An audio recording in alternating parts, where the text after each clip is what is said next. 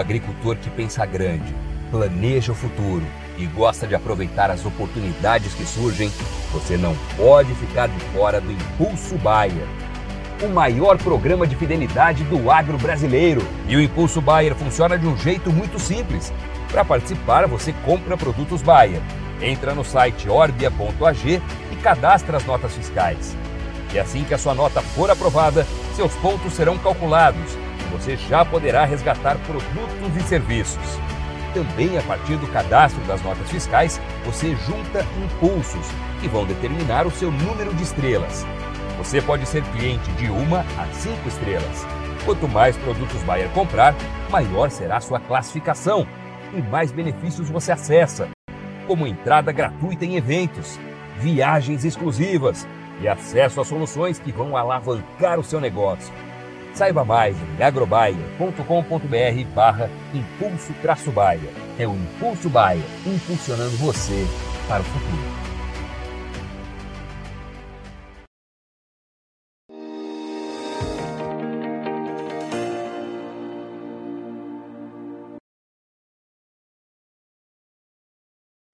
Olá, você que nos acompanha aqui pelo Notícias Agrícolas. Eu sou Letícia Guimarães e a gente começa agora mais um boletim para falar sobre o mercado do boi gordo, como que a gente vai terminando essa semana e quais são as perspectivas para a próxima semana. Lembrando que a gente tem um feriado, dá aquela quebrada na semana, dá aquela quebrada nas negociações. E quem está aqui para conversar hoje, para trazer essas informações, para bater um papo com a gente, é o Fernando Henrique Iglesias, que é analista da Safras e Mercado. Seja muito bem-vindo, Fernando. Olá, é sempre um prazer estar aqui no Notícias Agrícolas e vamos falar sim do mercado do boi. Mercado assumindo aí um perfil lateralizado no decorrer desse mês de outubro, né? Depois de tanta volatilidade, esse foi um mês um pouquinho mais tranquilo, com preços um pouquinho mais acomodados. Né? É, inclusive o vencimento outubro na B3 a gente não via muito sair ali dos 238, aí subia um pouquinho para 240 né, ficava assim nessa, nesse sobe desce, mas nunca saindo muito dessa casa, né, o vencimento de outubro, Fernando.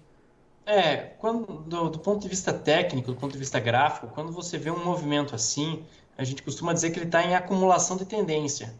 É um movimento mais lateralizado, realmente ele fica respeitando ali uma banda de preços, isso quer dizer que ele não tem uma tendência definida, tanto nem para alta nem para baixo. Então ele está num movimento ali bem, é, bem andando de lado. Se você olhar para o gráfico, isso fica bastante perceptível. Ele fica ali oscilando entre uma banda de preços e ele está retratando o, o, o, contrato outubro, os vencimentos do boi na B3 estão retratando muito bem o que se observa no físico paulista, que é justamente isso. O mercado tem oscilado ali, tem respeitado uma banda de preços entre 230 a 240. Tá? Então, realmente houve uma, é, uma lateralização desse movimento que impediu ali uma, uma definição da tendência. O que, que aconteceu? Os frigoríficos mantiveram uma posição das escalas relativamente confortável, mas os fatores de demanda ofereceram um suporte aos preços. Eles tinham escala, mas não a ponto aí de exercer pressão de maneira mais contundente dentro desse mercado do boi gordo. E, Fernando, a gente quando olha, no caso, para o vencimento de novembro, agora a gente está vendo aqui na tabela uh, ah, 236 na B3.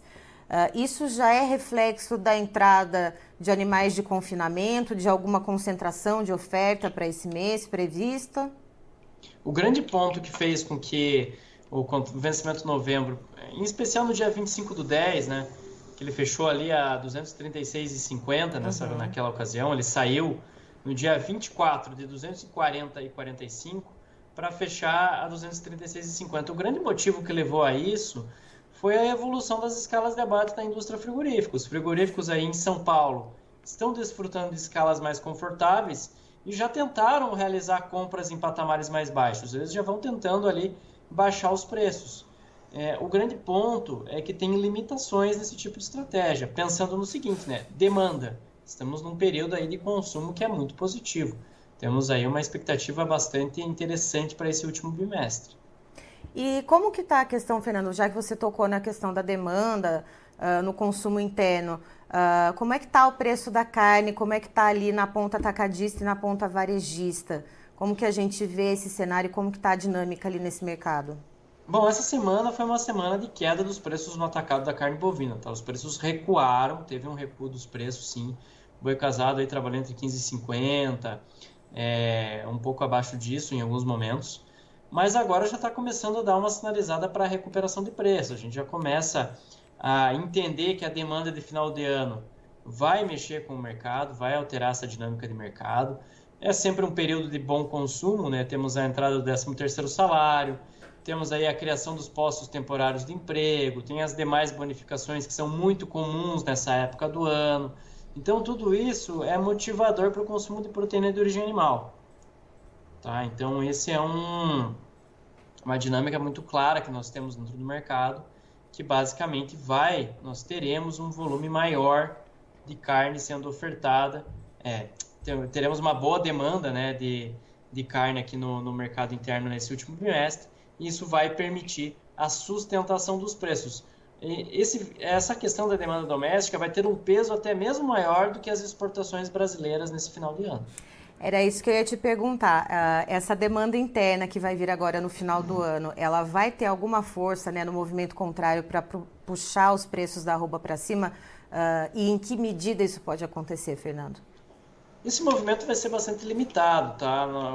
Nós não temos condições aqui no Brasil para altas explosivas do preço da arroba. Ainda assim, nós temos que sempre ponderar, né?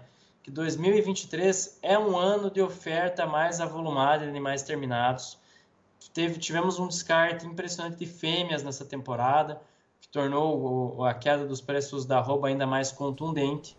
E também aqui o seguinte, o último bimestre é um período que vai ter uma entrada maior de confinados aí no, no, no, mercado. Já temos, já percebemos isso, né? já tem uma entrada de confinados no mercado brasileiro acontecendo. Tá? E é por conta disso que os frigoríficos conseguem fazer escala. A demanda está ali como mais um ponto de sustentação, um ponto de suporte, impossibilitar quedas mais agressivas. Mas dizer que os preços do boi vão explodir, é, precisaria realmente de um fato novo, de uma variável nova, que realmente parece que não vai acontecer aí nos próximos 60 dias até o término desse ano de 2023. E essa variável poderia ser o que? Alguma mudança cambial, por exemplo, que favorecesse mais os preços da carne exportada, que a gente viu também uma queda não só para a carne bovina, mas para as outras proteínas carnes também, o preço nas últimas semanas dando uma caída interessante, né, Fernando? Mais que câmbio, o, o grande problema das exportações brasileiras agora em 2023 é basicamente o comportamento da China dentro do mercado. A China é o grande ator quando nós falamos de setor carnes, é o grande importador de carne suína, de carne de frango e de carne bovina, não só aqui do Brasil. É, e basicamente isso vai, é, como a China passa por um momento difícil em sua economia, como a China também tem uma crise em curso na sua suinocultura, ela não paga os mesmos preços que ela pagava no ano passado. Até mesmo por uma questão que envolve a desvalorização da moeda chinesa. Uhum. Hoje o yuan está quase no topo da desvalorização, está ali a 7,30, 7,31 yuans por dólar. E para compensar essa desvalorização monetária, o importador chinês precisa baixar preço em dólar. O grande problema é que quando a China baixa preço, os demais importadores também o fazem. A China é muito relevante quando se trata do mercado global de proteínas de origem animal e ela tem uma grande capacidade de alterar essa dinâmica de mercado, essa movimentação dos preços. E, Fernando, então a gente não deve ver nem essa questão da exportação ter uma certa mudança agora no final do ano. Por exemplo, como você citou, uh, o comportamento da China. A gente sabe que fevereiro tem né, aquele feriadão do Ano Novo Lunar. Uh, deve haver algum aquecimento nas exportações que pode ajudar no preço da arroba bovina? Ou não a gente deve ver esse compasso da China ainda de preços mais baixos? O, o, o grande, a grande questão é essa mesmo, tá? O volume exportado vai ser bom. O Brasil vai seguir vendendo grandes volumes de carne bovina no mercado internacional. A questão é preço realmente, tá? E para recuperação de preço precisa de algumas, alguns pontos né, que precisam acontecer na China. Primeiro, o governo chinês fez uma série de estímulos à sua economia, cortou juros, tenta melhorar o setor imobiliário, a construção civil, gerar aquilo que a gente chama de ciclo virtuoso dentro da economia. Na teoria é bem mais fácil do que na prática. Essas medidas que o governo chinês tem adotado, mais provável é que elas surtam efeito lá para 2024. no decorrer de 2024. Então, num horizonte próximo, nós não devemos ver é, o, o, uma mudança de comportamento por parte dos importadores chineses. E outro ponto, o Departamento de Agricultura dos Estados Unidos recentemente ali divulgou que vai haver uma queda de produção na China no próximo ano, vai acontecer uma redução da oferta de matrizes suínas, vai ter uma, uma, uma, uma equalização da suinocultura, porque a suinocultura chinesa está em crise. Ela vive um momento de crise. E tem muita oferta nesse momento. Para o telespectador, para quem está, para a nossa audiência que está aqui nos acompanhando, para ter ideia, o governo chinês tem mais de 500 mil toneladas de carne suína em reserva estatal. Tá? Eles têm reserva estatal de carne por conta do excesso de oferta nesse ano. E o número então, de matrizes suínas na China também está tá bem elevado, né, Fernando? Existe essa perspectiva de corte de matrizes suínas na China agora, mas essa é uma outra questão que não vai acontecer, no, não vai se resolver no curto prazo. Uhum. É uma questão que ano que vem a suinocultura chinesa deve atingir um novo ponto de equilíbrio, deve trabalhar com margens positivas e com preços mais altos. O grande problema hoje da suinocultura chinesa é que ela trabalha de maneira deficitária, ela trabalha com prejuízos, trabalha no vermelho. O custo para produzir lá é muito alto. Tá? Mais uma vez, para dar uma noção aqui para quem está nos acompanhando, uma tonelada de milho brasileiro aqui está custando mais ou menos 230 dólares. Lá na China, uma tonelada de milho custa 350. Tá? Então, o custo para produzir lá é muito alto. E isso vai pressionando as margens. O governo chinês está tentando preservar as margens, margens da atividade, está tentando ali garantir o resultado. É por isso que a gente não deve ver importadores chineses, não deve ver ali é, a China pagando mais caro por proteínas de origem animal, pelo menos não agora em 2023. Ou seja, nessa finaleira de ano que a gente está se encaminhando aqui, o que a gente deve observar vai ser a entrada de animais de confinamento, que não, não tem como segurar mais, e a demanda interna e ver como esses dois fatores vão tentar se equalizar, tentar se equilibrar, Fernando? Exatamente isso. E tem uma outra questão, Letícia, que é importante nós pontuarmos também. Tá? Todo mundo está acompanhando o que está acontecendo aqui na região centro-norte do Brasil, um regime bastante irregular de chuvas, né? E isso também não afeta só o mercado da soja, não afeta só o mercado de grãos. Tá? Isso também afeta a pecuária. Basicamente, as pastagens não terão condições ali.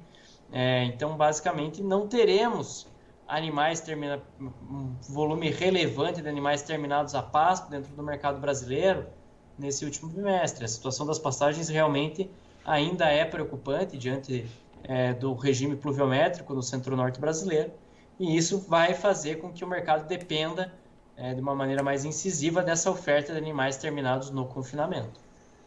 Ou seja, aí para o pecuarista, no caso, agora que a gente está falando da questão de pasto, de terminação, isso envolve também questão de custos de produção. Como que fica esse lado do pecuarista, Fernando? Bom, felizmente nessa temporada, né, é um ano difícil, é um ano desafiador. Aqui nós sempre batemos na tecla quando estamos cedendo nossas entrevistas nas ferramentas de proteção de garantia de preço, que é muito importante fazer uso disso. Era, é muito relevante você travar os preços, monitorar o mercado para você conseguir um bom resultado. Tá? Então, é, a questão do pecuarista também em relação a custos é que, pelo menos nessa temporada, quando nós comparamos ao ano passado, os custos estão efetivamente mais baixos. É, esse é um ponto importante e agora, tão importante quanto você melhorar as receitas, é, também existe a necessidade aí de controle de custos, reduzir custos, que é uma maneira muito inteligente, muito interessante de você também ganhar margem, ganhar lucratividade. Tá certo, Fernando. Muito obrigada pelas informações. Você e toda a equipe da Safras e Mercado são sempre muito bem-vindos aqui com a gente no Notícias Agrícolas. Bom, é sempre um prazer participar aqui no Notícias Agrícolas. Contem comigo em mais oportunidades. Até uma próxima. Bom final de semana a todos. Tá então, estivemos com o Fernando Henrique Iglesias, que é analista da Safras e Mercado, nos trazendo então um panorama do que foi esse mês de outubro, que a gente já vai se encaminhando para o finalzinho, uh, para o mercado do boi gordo. Uh, foi um mês praticamente que se trabalhou na estabilidade. Os contratos na B3, por exemplo, principalmente o contrato outubro, uh, refletindo muito o mercado físico paulista, que andou praticamente lateralizado naquela banda dos 230, 240 reais a arroba, sem muitos rompantes de alta e nem de baixa. E isso vem depois de um agosto que foi bastante turbulento, um, um agosto de quedas né, e de perdas bastante acentuadas para o arroba do boi. E a gente veio agora, então, de um outubro um pouco mais tranquilo. Agora a gente vê as ofertas né, de confinamento chegando ao mercado, alguns frigoríficos com escalas mais confortáveis, tentando até ter alguma, fazer alguma pressão de baixa uh, nos preços, porém a demanda interna, segundo o Fernando, é o que vem dando certa sustentação aos preços, que a gente sabe que final de ano, além do consumo tradicional, a gente tem uma certa melhora na economia, tem 13 terceiro, bônus de funcionários, tem os empregos temporários, então isso acaba melhorando um pouco a demanda, mas também ele pondera que a gente não deve ver altas explosivas no caso do preço da arroba do boi gordo aqui no Brasil. Por falar em preço, Christian, por favor, os preços da B3 na tela. Vamos lá. Contrato outubro de 2023, a gente vê uma alta de 0,36%, valendo R$ 239,80. O novembro 2023 tem ali uma modesta alta de 0,17%, cotado a R$ 236,60. Dezembro, a gente tem um aumento de 0,23%, com valor de R$ 239,65 a arroba. Janeiro 2024, uma alta de 0,42%, com preço de R$ 240,35. E a referência CPEA para arroba do boi gordo aqui para o estado de São Paulo tem uma alta de 0,29%, perdão, uh, valendo R$ 240,75. Eu encerro por aqui, já já tem mais informações para você. Notícias agrícolas, informação agrorelevante e conectada.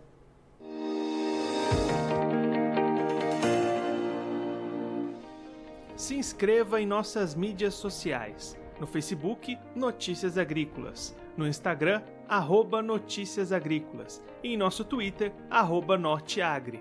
E para não perder nenhum vídeo, não se esqueça de nos acompanhar no YouTube e na Twitch, Notícias Agrícolas Oficial.